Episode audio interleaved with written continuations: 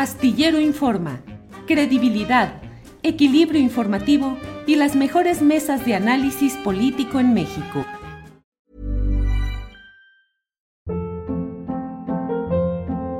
Hold up. What was that? Boring. No flavor. That was as bad as those leftovers you ate all week. Kiki Palmer here, and it's time to say hello to something fresh and guilt-free. Hello Fresh. Jazz up dinner with pecan-crusted chicken or garlic butter shrimp scampi. Now that's music to my mouth. Hello Fresh. Let's get this dinner party started. Discover all the delicious possibilities at hellofresh.com.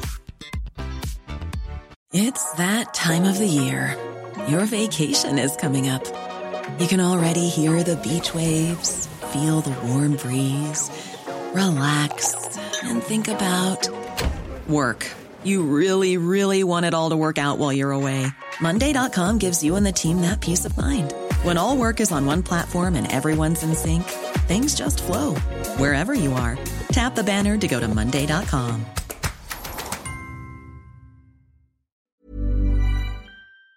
En Oira. Claudia, buenas tardes. Buenas tardes, Julio. Qué gusto que nos den voz otra vez nuevamente. Gracias por la invitación.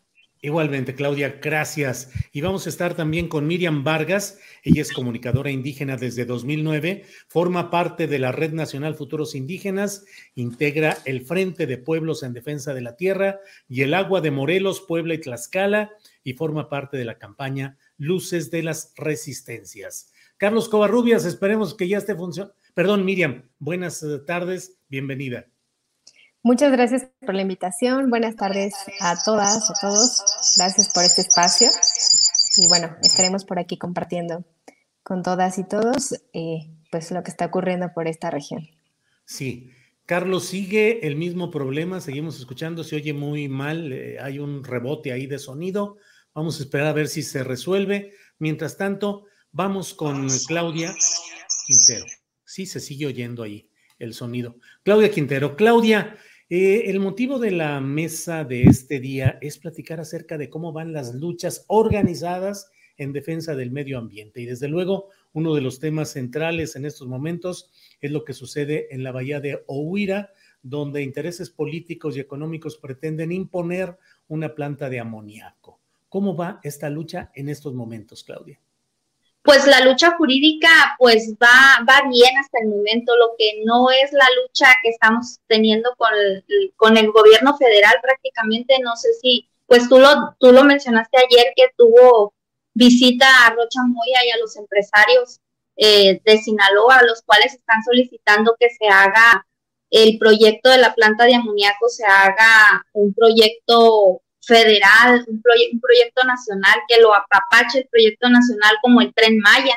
Entonces, eh, pues si es así, no sabemos qué rumbo vamos a tomar. Sabemos que el rumbo que vamos a tomar son las instancias internacionales, aparte de, de la Suprema Corte de Justicia, no sabemos todavía qué dictamine con la consulta, las consultas no se han terminado, nosotros no hemos sido consultados, hemos solicitado ya por escritos eh, las, las fechas de consulta, no hemos sido contestados directamente, entonces pues estamos esperando qué es lo que va a pasar con nosotros porque pues no nos han dado este, una respuesta el, el Semarnap ante, ante nuestra petición de, de, la consulta.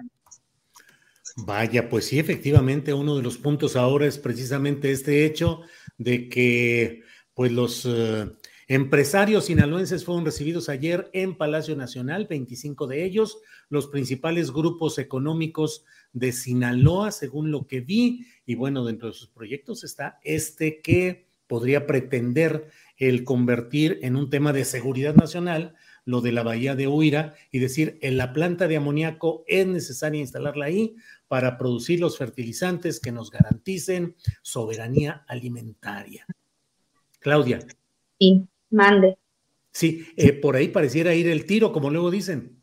Sí, eh, de hecho, eh, hemos estado analizando esa parte, pero mm, como le digo, las instancias jurídicas vamos bien, vamos trabajando. La, nosotros, los, la unidad de las comunidades, pues se ha sido fortalecida. Además de nosotros, las comunidades, grupos sociales, grupos civiles, no sé si lo haya, lo haya visto usted en las redes sociales, hay grupos de todo el estado que se nos han estado sumando a la lucha, dicen que pues es algo que no puede ser, eh, los académicos, los científicos, grupos políticos se han sumado al grito de lo que siempre hemos dicho, no estamos en contra del desarrollo, no estamos en contra del progreso, estamos en contra del lugar. El lugar es, es, el equivocado. Vienen a hacer un genocidio y un etnocidio, aparte del ecocidio que quieren hacer, pues nos quieren venir a tumbar todos nuestros usos y costumbres y nuestro medio de subsistir.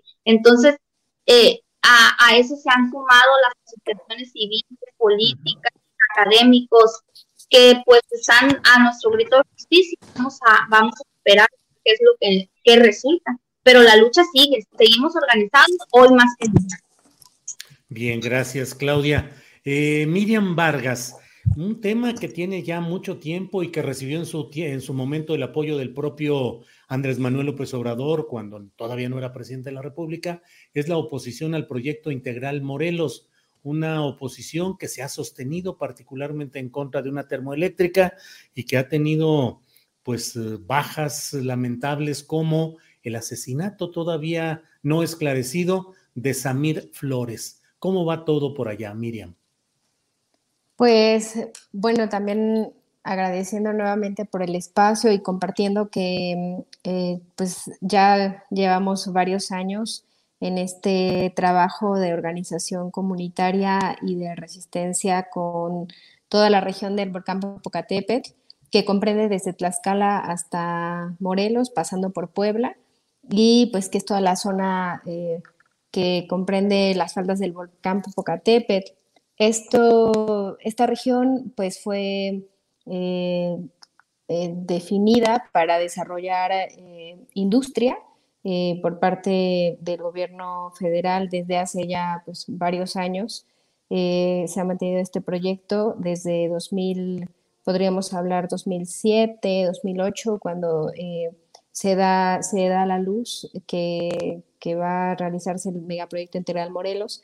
Y efectivamente desde ahí hasta acá, pues hemos impulsado con una serie de, pues, herramientas jurídicas, sociales y de todo lo que hemos podido eh, pues impulsar para que este proyecto no se, no se realice, para que este proyecto se cancele. Y efectivamente en ese rato de, de más de 10 años hemos tenido muchas pérdidas y muchas afectaciones en el territorio y una de las grandes pérdidas ha sido nuestro compañero Samir Flores Soberanes, eh, de quien seguimos exigiendo pues se esclarezca la situación eh, y se haga justicia.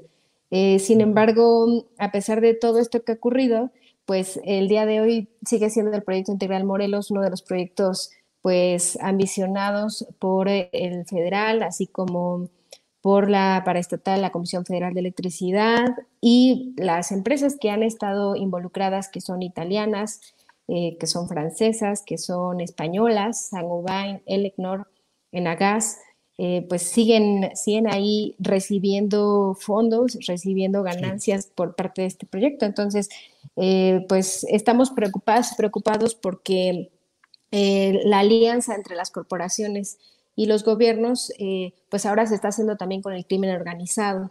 Entonces, en varias comunidades, eh, pues varias compañeras y compañeros están siendo amenazados, ya no solo por las corporaciones, sino por el crimen organizado que mantiene vínculos directos con, este, con estos dos eh, mandos de poder. Em, y bueno, entonces ahora estamos viendo cómo, pues en Zacatepec, que está aquí en Puebla, por ejemplo, pues abre el socavón el socavón fue una, eh, una afectación, una, una, gran consecuencia que trajo la sobreexplotación del agua en toda la zona del Valle del Volcán. Entonces, ese socavón pues es muestra de todo lo que se viene, el desastre ambiental que se viene en esta zona y que, bueno, si a eso le añadimos tener un gasoducto en las faldas de un volcán, pues evidentemente va a aumentar el riesgo que, vivimos aquí en esta zona. Y pues estamos en, esta, en este momento organizándonos, seguimos con los amparos exigiendo la consulta indígena a todos los pueblos, más de 90 pueblos afectados de origen náhuatl, quienes no han sido consultados ¿no? de, de, manera pues en forma, como lo marcaría el 162 de la OIT. Y por otro lado, también seguimos exigiendo tener, eh, poder ejercer nuestra autonomía como comunidades y determinar pues los planes de desarrollo en nuestros territorios. Entonces es parte de lo que hemos estado realizando, de lo que ha estado ocurriendo.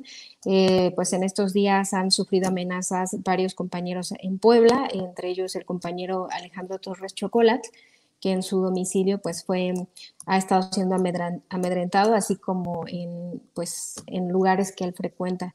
Eh, y hay dos compañeros, eh, Alejandro Torres Chocolat y el compañero Miguel López Vega, quienes siguen con órdenes de aprehensión por haber pues eh, protegido el río Metlapanapa para que las aguas tóxicas que vienen de la zona industrial que pretende crecer y seguir empobreciendo en bienes naturales a los pueblos, con el proyecto integral Morelos, pues esta zona em, sigue, sigue también con, esta búsqueda de ampliar eh, el uso del territorio para la industria y bueno, seguir arriesgando la vida de las comunidades con la contaminación del río Metlapanapa.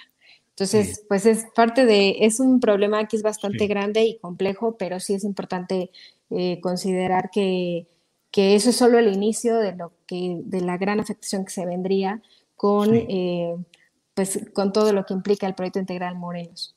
Eh, además, sí, y bueno, también hay una situación que es que los energéticos, el, problema del, del, uso de la energía, pues sobre todo es a costa o es, un producto eh, de la energía que estamos dándole como país a, los grandes desarrollos y a las grandes corporaciones hacia Estados Unidos y de ahí pues también servir de paso, ¿no? Bien, aquí en nuestro país. Muy bien, gracias. Carlos Covarrubias, esperemos que ya esté bien el sonido por allá, Carlos. Sí, ¿me escuchas mejor? Sí, muy bien, perfecto. Ay, perdón, perdón, es que lleves siempre hay situaciones y aquí estamos. No, te preocupes, Carlos. Hace un año estábamos afuera de Palacio Nacional, ya a esta hora ya habíamos salido y ya todo eh, se había cumplido una visita a la mañanera para exponer el caso de San Luis Potosí de la Sierra de San Miguelito. A un año de distancia, claro, se tiene en la declaratoria como área natural protegida pero ¿cómo ha avanzado ese proceso en particular y en general otros más que se han estado dando ahí en San Luis Potosí en defensa del medio ambiente? Carlos. Bueno, después de la plática que se tuvo en Palacio Nacional del, debate que luego terminó en un, en un, acuerdo de gran importancia para San Luis Potosí, para la Sierra de San Miguelito, todavía tuvimos una serie de situaciones que, hubo que ir eh, resolviendo conforme avanzaba el tema del decreto. Eh, encontramos situaciones donde había superficies que habían quedado excluidas, inclusive desde la misma propuesta inicial. Eh, había superficies que habían quedado comprometidas por funcionarios de diversos niveles del gobierno federal con fraccionadores y con acuerdos de carácter político.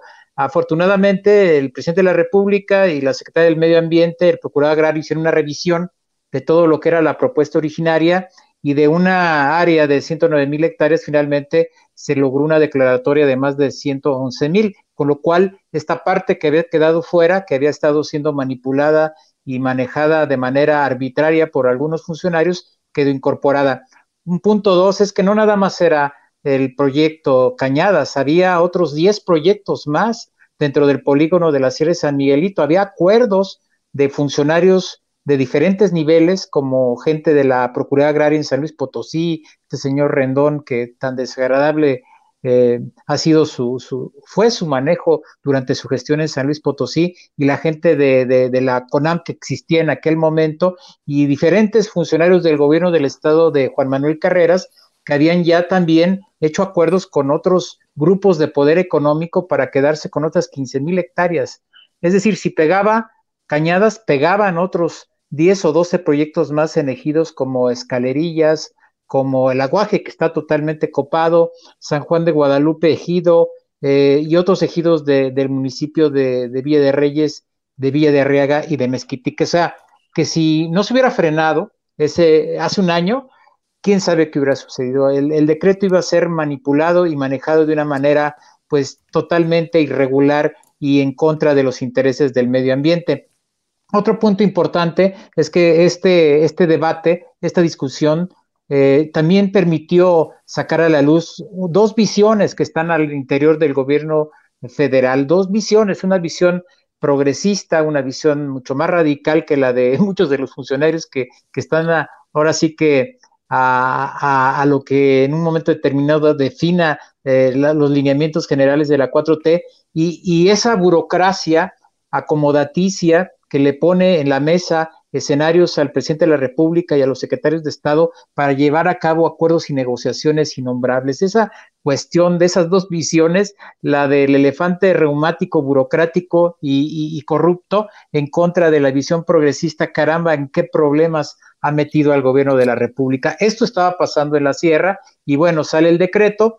De entonces a la fecha, eh, seguro, eh, desde luego ha seguido existiendo mucha problemática porque la gente tiene que ser bien informada, porque la gente tiene que estar de acuerdo, porque la gente tiene que también finalmente incorporarse a un proceso en el que deben de estar conformes, pero también por otro lado se tiene que cuidar que estos grupos de poder no quieran derrumbar el decreto en función de los intereses de carácter económico y político que se mantienen.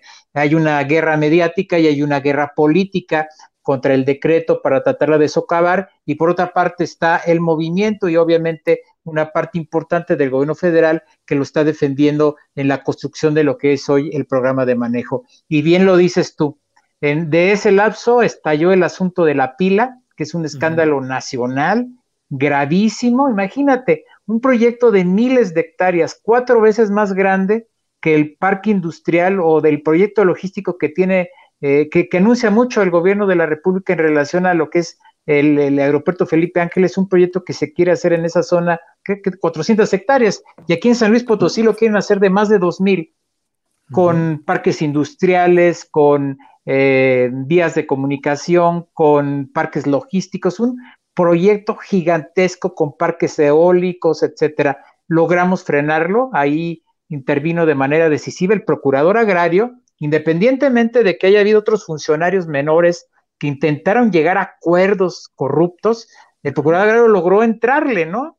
y, darse cuenta que, tiene la olla llena de grillos malvados y que tiene la estructura también en una situación compleja. Lo mismo sucede en el Registro Agrario Nacional, donde el mismo director no sabe que hay operadores de los fraccionadores enquistados en esa zona. Bueno, lo de la pila ha sido un asunto ejemplar hemos logrado frenar unas asambleas de privatización de tierra con el vuelo de la lucha de la sierra, te quiero decir.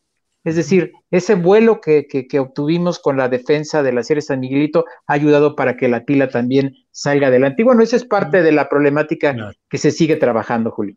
Gracias, Carlos Covarrubias. Eh, Claudia Quintero, uno de los propósitos de esta mesa es la de ver cómo Solo la lucha organizada, la lucha socialmente activa, es la que puede frenar algún tipo de actos de los poderes económicos, políticos que pretenden dañar al medio ambiente y a las comunidades. Ustedes mismos lo han vivido ahí ahora en este caso de lo que sucede en Ohuira, del municipio de Ahome, en Sinaloa. Mm, dice Carlos Covarrubias, hay segmentos del gobierno que están buscando el cambio y otros que lo están boicoteando y que están eh, haciendo todo lo contrario. En lo que ustedes han vivido, Claudia, me parece, pues está el poder del gobernador morenista Rubén Rocha, del presidente municipal morenista, entre comillas, de Aume Gerardo Vargas Landeros y toda la fuerza de una parte importante del gobierno federal, el gobierno estatal y el gobierno municipal para tratar de aplastar el movimiento. ¿Qué hacer? ¿Cómo resistir? ¿Qué hacer frente a esto, Claudia? ¿Cómo resistir? Esa es la pregunta que nos hemos hecho y escuchando a los compañeros es cómo resistir, cómo aguantar. Simplemente es unirnos, prepararnos, eh, prepararnos para, para esas luchas mediáticas que lo menciona Carlos, lo, lo menciona mucho esa, esa lucha tan mediática, esa, esa guerra mediática que hemos tenido ahora nosotros los pueblos originarios, somos, somos tres comunidades que estamos en pie de lucha. Eh, creo que la resistencia y la resiliencia aquí con nosotros es, es la única arma que vamos a tener, el, el, el seguirnos preparando, el, el seguirnos orientando, y, hay tantas cosas que quisiera decirte aquí. Todo el poder, el poder este, político está en contra de nosotros, todos, todo el poder, tanto municipal, estatal y pues ahora el federal, con esas declaraciones que, que, tienen. De hecho, te quería comentar eh, con referencia a la carta que hemos mandado a Manuel López Obrador, que ya tiene tiempo que, que se la mandamos, la recibió.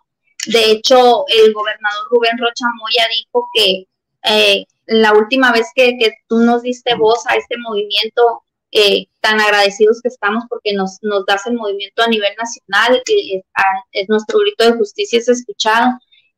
inmediatamente el gobernador Rubén Rocha Moya dijo que había recibido un, un, mensaje del presidente Andrés Manuel López Obrador y que iba a venir a la comunidad de Huira a escucharnos, qué es lo que queremos que nos escuche, que escuche también esta parte. Y, y pues a la fecha es hora que no llegó, nunca llegó. Este, siempre nos dijeron que iba a venir para acá y, y, no nos ha venido a escuchar. Entonces la resistencia es lo único que, que tenemos nosotros y el, el cultivarnos y, buscar las alternativas de las leyes que nos asisten, que nos asisten solo en papel porque nunca nos han hecho sujetos de derecho, pero pues vamos para adelante, Julio, eso es, esa es la, que miro que no estamos solos en estas luchas, que miro que hay muchas, muchas, muchas hablando, escuchando a, la compañera, escuchando al compañero, digo, entonces, ¿qué está pasando con México? ¿Hacia dónde vamos a ir? Estos, esos, esos discursos ambiguos del presidente Andrés Manuel López Obrador, eh, y no estoy en contra de él, sino que simplemente no me cuadran a mí muchos de esos los, mensajes o los discursos que nos dan.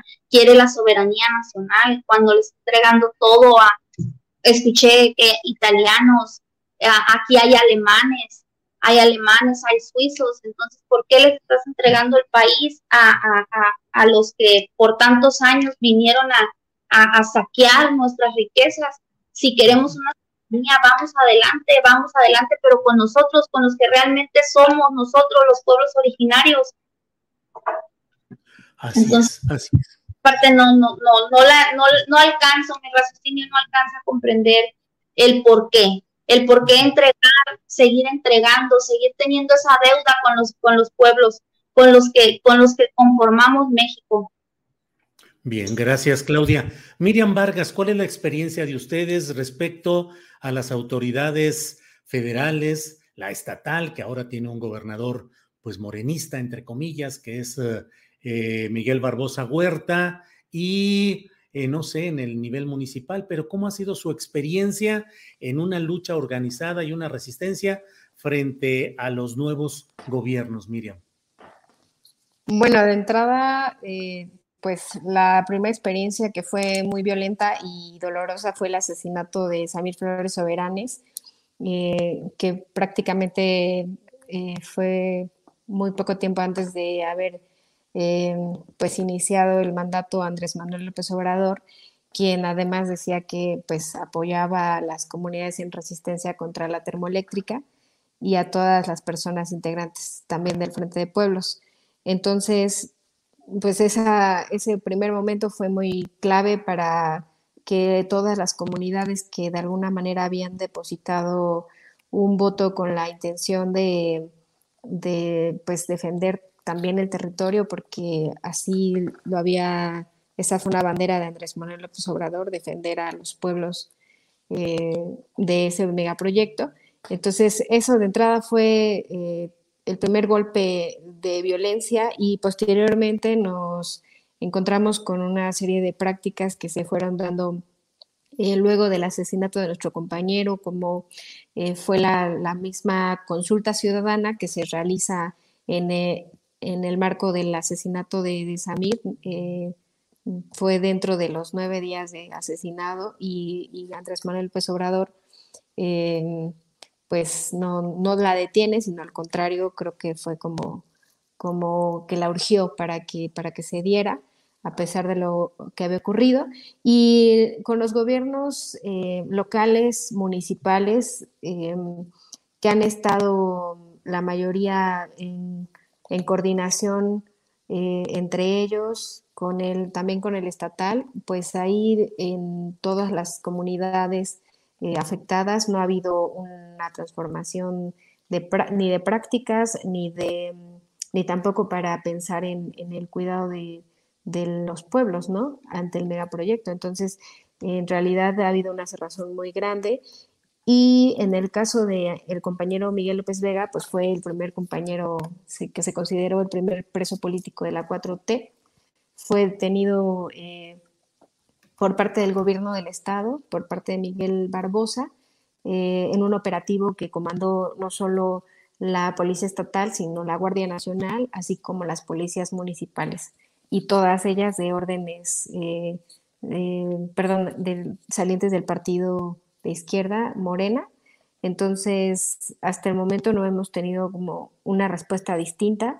Eh, el mismo Cuauhtémoc Blanco entra eh, dentro de este grupo de, izquierda que está como eh, parte del gobierno en el estado de Morelos y tiene las mismas respuestas. Incluso a él se le ha visto vinculado con el crimen organizado y se revelaron algunas fotografías de él pues en, en Hey, I'm Ryan Reynolds. At Mint Mobile, we like to do the opposite of what Big Wireless does. They charge you a lot, we charge you a little. So naturally, when they announced they'd be raising their prices due to inflation, we decided to deflate our prices due to not hating you. That's right. We're cutting the price of Mint Unlimited from $30 a month to just $15 a month. Give it a try at mintmobile.com slash switch. $45 upfront for three months plus taxes and fees. Promo for new customers for limited time. Unlimited more than 40 gigabytes per month. Slows. Full terms at mintmobile.com. Millions of people have lost weight with personalized plans from Noom, like Evan, who can't stand salads and still lost 50 pounds. Salads, generally, for most people, are the easy button, right? For me, that wasn't an option. I never really was a salad guy. That's just not who I am. But Noom worked for me. Get your personalized plan today at Noom.com. Real Noom user compensated to provide their story. In four weeks, the typical Noom user can expect to lose one to two pounds per week. Individual results may vary.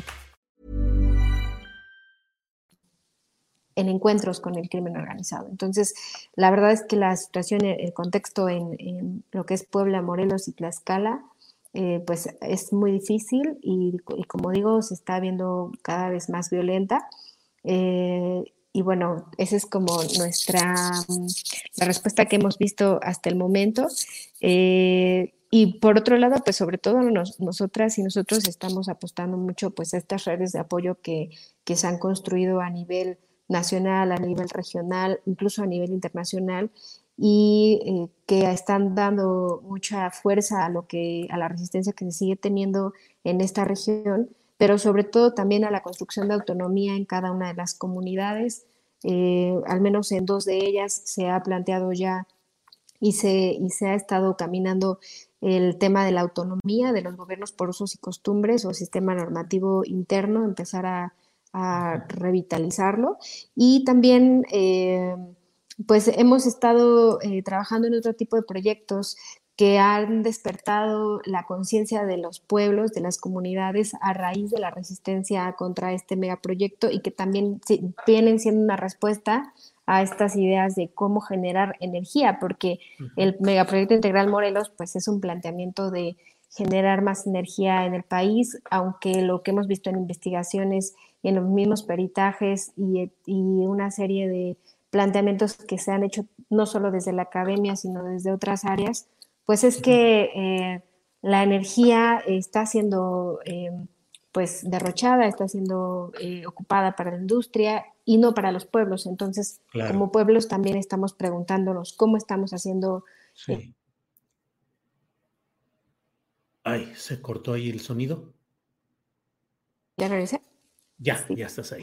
Y estamos, estamos, bueno, pensando en esto y eh, justo también otra forma en la que estamos eh, buscando eh, en, esta, en esta vía, pues es tener nuestra autogestión respecto a la energía, ¿no? Estamos, bueno, creo que se abre una caja de Pandoras cuando las comunidades, las comunidades y el resto de la población nos damos cuenta que las alternativas y las propuestas que da el gobierno, pues no, no son las más viables, por ejemplo. Entonces, pues sí, creo que es, es un camino muy, muy largo también el que hemos llevado y, de, y una serie de ideas que hemos estado planteando y trabajando. Eh, pero sí, sí vemos que, fue eh, algo muy importante habernos articulado como comunidades, a pesar de que el, motivo haya sido pues un megaproyecto que, que básicamente pretende terminar con nuestros pueblos, pero eso fue. Muy bien, Miriam, gracias. Carlos Covarrubias, parte de lo que estamos hablando, y leo en los eh, mensajes en el chat, pues muchos comentarios que dicen no hay pruebas, este, son simples eh, elucubraciones, son ataques a la 4T, no entienden el momento político que se está viviendo. Carlos, si no se hubiera llevado a la propia mañanera y no hubiera estado el movimiento tan fuerte organizado socialmente en San Luis Potosí respecto a la sierra de San Miguelito, un funcionario Sánchez Ibarra de apellido, recuerdo, si no hubiera habido ese movimiento y todo, la estructura burocrática tradicional ya había otorgado el permiso para que se fraccionara la Sierra de San Miguelito. Ahí estaba. Y lo negaron y lo siguieron negando hasta que ya no quedó. Y sin embargo, lo movieron, lo quitaron, pero creo que sigue por ahí en la misma estructura. Y a mí me llama mucho la atención del movimiento de San Luis Potosí, porque ustedes han logrado que se quite al delegado del Registro Agrario Nacional. Procuraduría Agraria. Procuraduría Agraria. En el Registro Agrario Nacional también han denunciado a visitadores que han hecho actos irregulares a pesar de que tienen instrucciones de sus superiores de no hacerlos. Me parece que en San Luis, en todo lo que han hecho, queda muy claro ese choque entre pues el discurso valioso y la voluntad de las cúpulas, pero la realidad de la burocracia que es altamente corrompible y en muchos casos con dinero arregla todo. Carlos, ¿cuál es la experiencia en esto?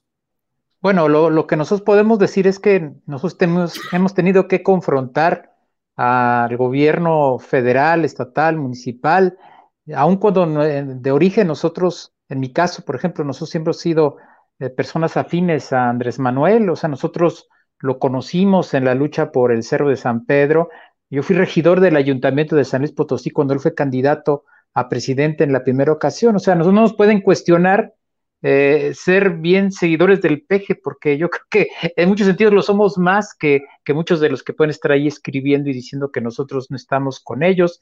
Hemos apoyado en, en las elecciones sin necesidad de tener cargo público, les queremos decir en este caso, en el 2018 y 2021. Lo que pasa es que está repleto de zánganos, está repleto de bichos, las estructuras y todo el mundo lo sabe. Es más, lo saben en, cuanto a los perfiles de los precandidatos a presidente de la República. Todos sabemos que hay unos de una línea más consecuente y otros que son una línea totalmente rupturista con la 4T. Si esté existiendo en ese nivel, imagínate aquí abajo, ¿no? Entonces hemos tenido que dar una batalla frontal contra funcionarios corruptos. Hemos logrado que, se saque algunos. Hay que entender que, que, que tienen que ser removidos porque el procedimiento ya de destitución y de despedirlos lleva a cabo una garantía de audiencia que obviamente se tiene que llevar a cabo en función de un procedimiento. Nosotros, nuestro objetivo es que lo saquen de la nomenclatura de decisiones en el momento clave. Y bueno, en esa parte yo creo que sí ha funcionado lo que hemos llevado a cabo. Y, y esa es una cuestión. Nosotros eh, así como podemos reconocer a Andrés Manuel una decisión, pues también lo hemos cuestionado. Igual nos ha sucedido con la maestra Albores o con otros funcionarios de todos los niveles. Ahorita estamos bien agarrados con el tema de las energías limpias y descubrimos que en San Luis Potosí está infestado de arrendamientos de territorio para construir este tipo de procesos y ve la actitud que tuvo Rocío Nale de contestarnos casi de inmediato cuando hicimos la denuncia y ahorita estamos construyendo un mapeo de 40 proyectos de parques eólicos en San Luis Potosí para tratarlos de atacar de fondo y para tratarlos de frenar desde su raíz, porque ese es también un problema muy delicado que, que llegas y enfrentas cuando las cosas ya están, quizá no a toro pasado, pero que ya se encuentran en un proceso de consolidación muy grave. Y nosotros también somos muy claros que nosotros no estamos en un movimiento ambientalista marca Claudio X González. Eso también queremos dejarlo bien claro porque este tipo y este tipo de, corriente política aprovecha cualquier situación para montarse, para financiar, para exaltar visiones ambientalistas cuando finalmente ellos son los representantes de la depredación absoluta.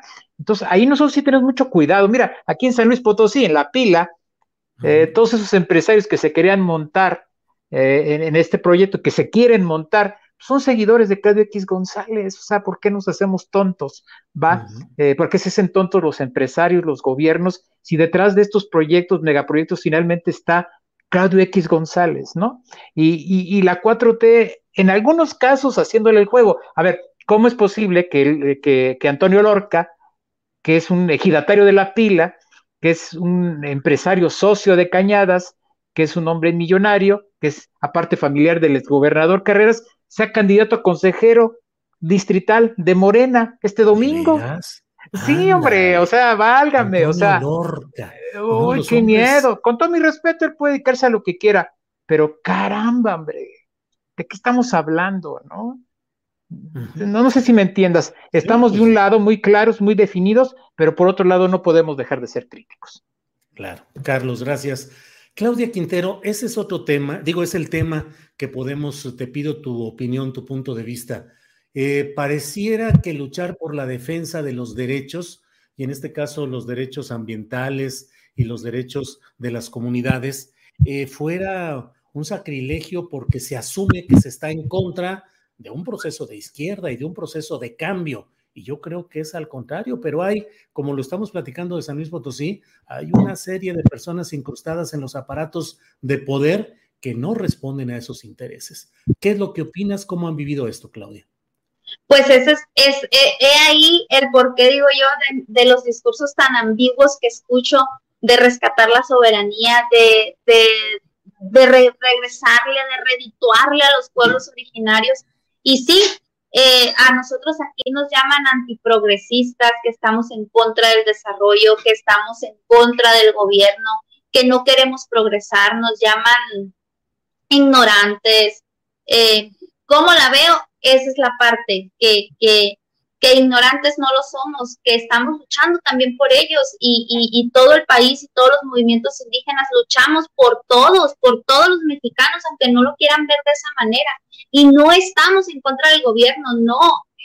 Las leyes no se consultan, las leyes son para aplicarse y por algo están ahí. Entonces, ¿por qué al momento de querer alzar la voz y decir y ser crítico realmente de lo que está pasando, ¿por qué nos dicen que estamos en contra del gobierno? No estamos en contra del gobierno, estamos en contra de las acciones que están implementando.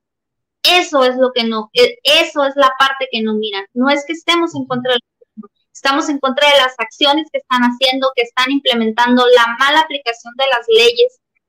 y, y, sí, los, los, ¿cómo le puedo decir yo? Parásitos, no sé, no, no quiero, no quiero ofender, pero esa parte que está dentro del gobierno, en, el gobierno morenista, en el gobierno de la 4T, que quiere ser, que quiere ser el cambio que ocupamos y que necesitamos, y no nos dejan avanzar. Esos engranes no encajan dentro del, del, plan de desarrollo nacional. Entonces, Claudia, aprovecho para preguntarle cómo va el proceso de construcción de la planta de amoníaco allá en Ohuira. ¿Se ha detenido? ¿Avanzan? ¿Están puestos nomás para entrar en cuanto les den el banderazo de salida? ¿Cómo va? No, nada, Julio, para nada. Eh, tienen proyectado 200, 225 hectáreas, tienen proyectada para de la construcción. Ahorita nada más son 26, es la décima parte que tienen, solamente son las naves de administración.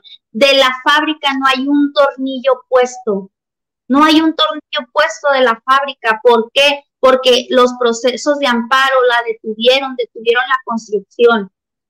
Entonces, ¿cómo va? Ellos no tienen permiso para nada. Ellos no tienen permiso alguno porque el proceso de consulta no se ha terminado, lo vuelvo a reiterar, el proceso de consulta no se termina, eh, todavía estamos hablando del proceso de consulta de un solo amparo, falta el de Paderones, el de, las, el de Oguira, que el de Oguira ya lo, ya lo ordenó la Suprema Corte de Justicia, que fue en el mismo tenor de, Lázaro Cárdenas.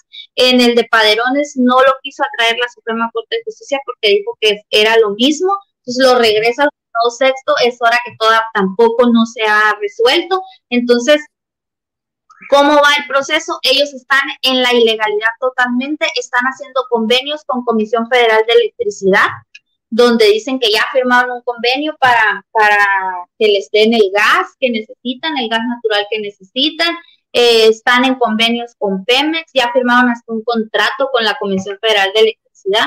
¿Cómo firman un contrato si ellos no tienen un permiso? Un solo permiso no lo tienen.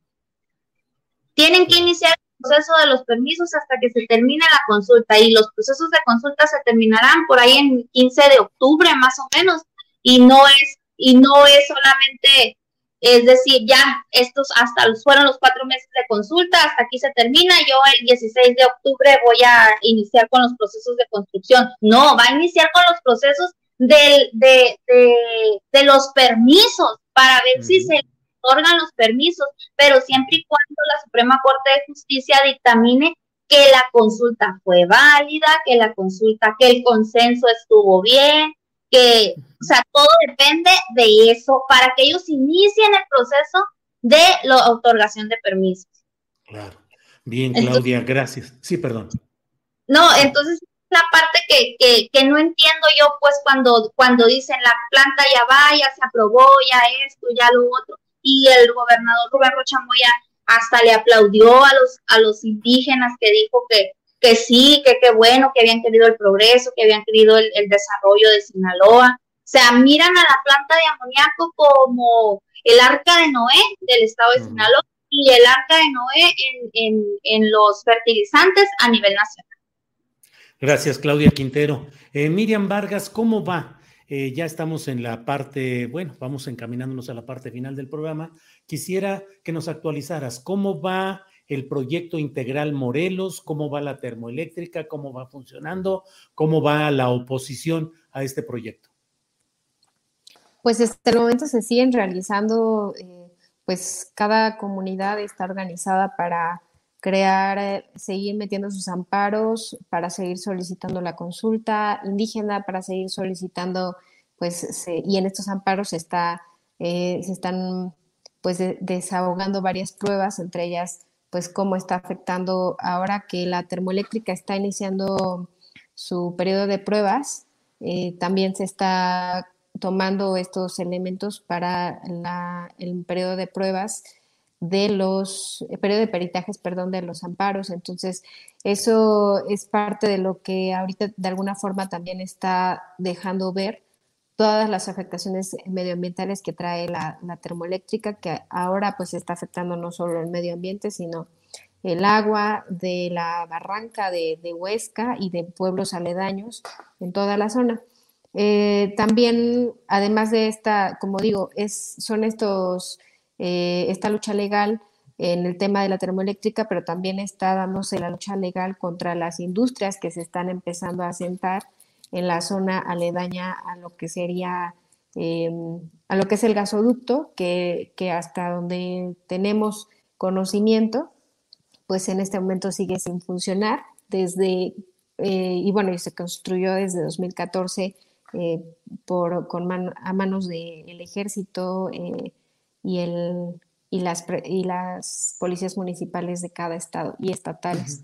Pero bueno, eso está, está siendo de esa forma.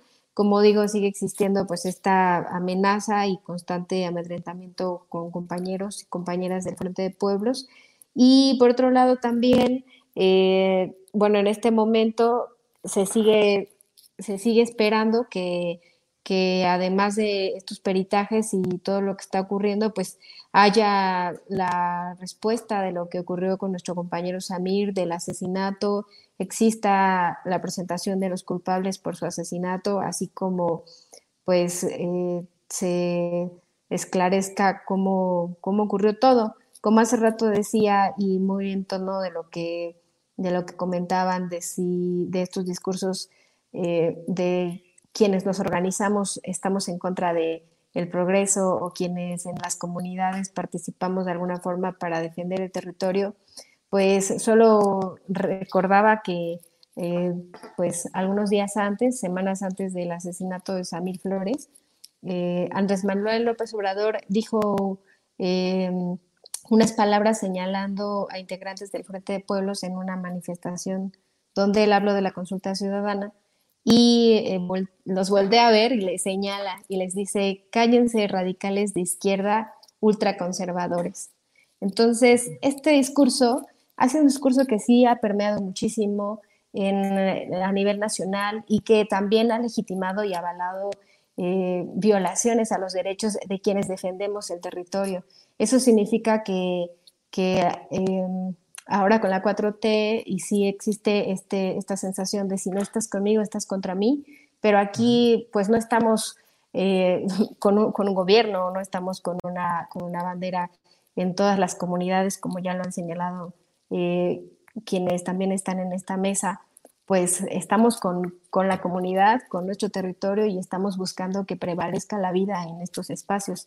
Entonces, eh, como lo hemos hecho eh, de manera histórica en otras, incluso nuestras generaciones pasadas, porque hablamos de que somos territorios, comunidades que hemos estado en ese lugar, comunidades de originarias en casi todos los casos, que hemos cuidado ese territorio durante muchos años y que no estamos eh, pidiendo más que el respeto hacia la vida que mantenemos en estos lugares. Y, y pues decir eso, que, que no, no, nuevamente buscar, eh, pues no perder el centro de lo que hemos realizado todo el tiempo eh, y que toda la gente que nos está escuchando sabe que, que todo mundo hemos pasado la mayoría y ahora se está poniendo más complejo todo porque en varios lugares estábamos teniendo crisis eh, del agua, crisis eh, del aire, crisis incluso para la vivienda.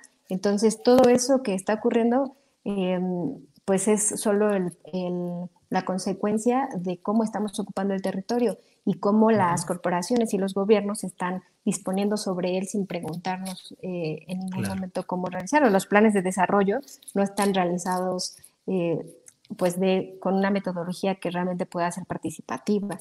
Incluso las mismas consultas indígenas todavía eh, carecen de muchos estos mecanismos que realmente eh, digan que fue legítima, que la puedan hacer valer como legítima.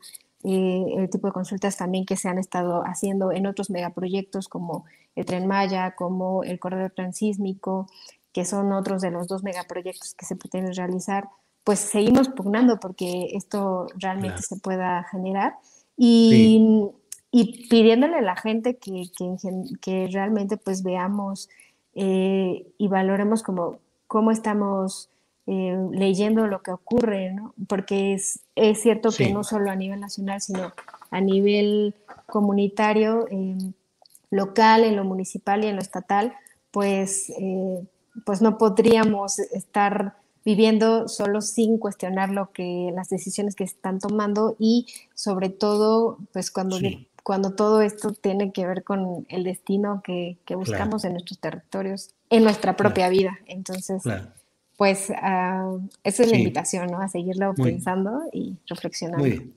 gracias Miriam Vargas. Pues llega el momento de ir cerrando esta mesa. Les agradezco a los tres la posibilidad de exponer los detalles de cada una de las luchas que se han dado en sus respectivas eh, comunidades, regiones o estados. Carlos Covarrubias, para cerrar, ¿qué nos dices, por favor? Tu micrófono, tu micrófono. Ya. Bueno, queremos, queremos señalar que el decreto debe ser una, un arma de lucha.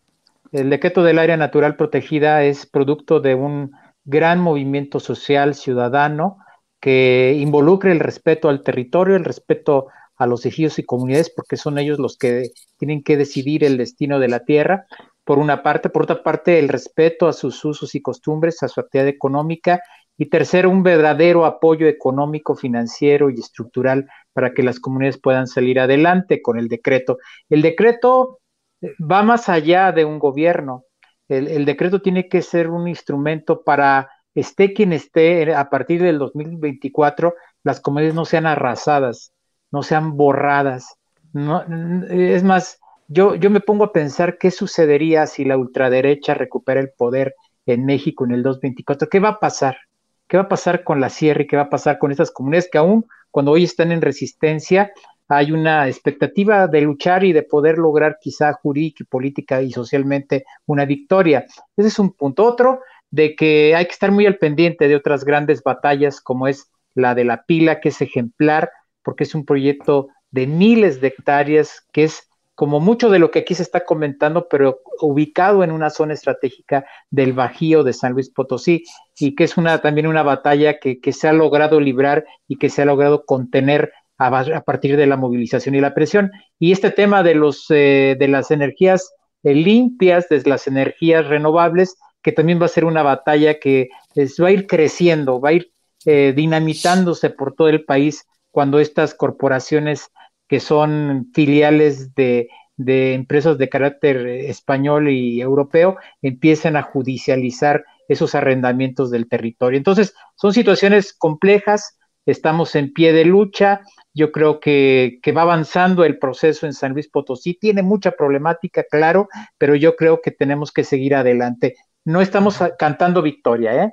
Y no estamos confiando en nadie, en absolutamente ningún funcionario. Estamos confiando en lo que podemos hacer nosotros. Estamos confiando en los niveles de organización y de respeto hacia los ejidos y comunidades. Y yo creo que así como se logró el 13 de diciembre dar un paso fundamental, dentro de unos meses más que se tenga el aniversario del decreto, con una serie de actividades que vamos a impulsar desde las comunidades y desde, la, desde el Valle de San Luis Potosí, demostraremos que ese decreto es, una, es un arma de defensa, es un arma de lucha. Bien, Carlos, muchas gracias, Carlos Covarrubias. Eh, Claudia Quintero, para celebrar palabras, eh, el exhorto, el comentario que desees, por favor. Pues, qué comentario que se lo acaba de decir el compañero, seguimos en pie de lucha. Esta lucha es por ti, por México, por nosotros, lo dijo la compañera, es por la vida misma, es por la vida, por nuestros usos y costumbres, por nuestra subsistencia. Y pues estamos esperando ah, al presidente de la República, lo estamos esperando para que escuche realmente de viva voz lo que los pueblos originarios quieren y que empiece a hacer justicia como su discurso lo ha dicho. Empiece a hacer justicia con los pueblos, estamos abiertos al diálogo. Gracias, Claudia Quintero. Para cerrar, por favor, Miriam Vargas, el comentario final que nos hagas.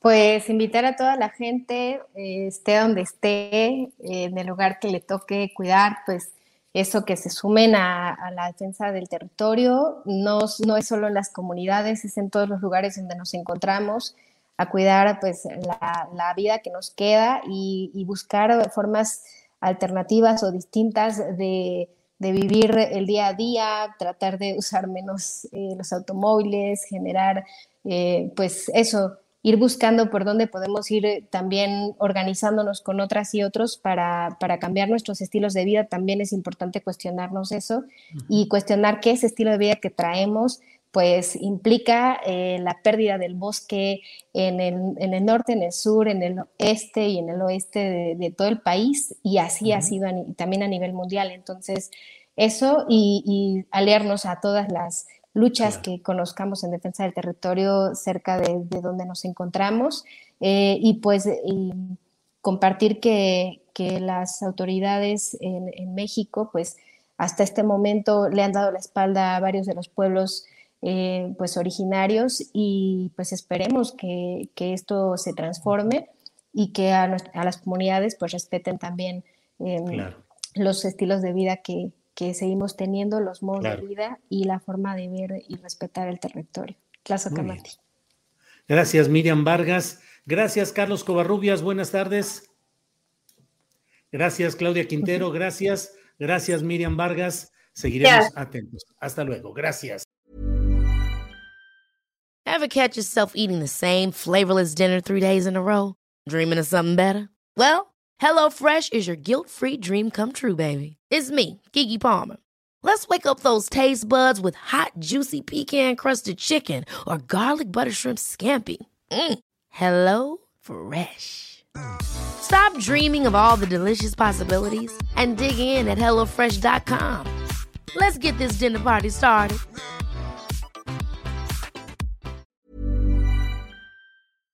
Para que te enteres del próximo noticiero, suscríbete y dale follow en Apple, Spotify, Amazon Music, Google o donde sea que escuches podcast. Te invitamos a visitar nuestra página julioastillero.com.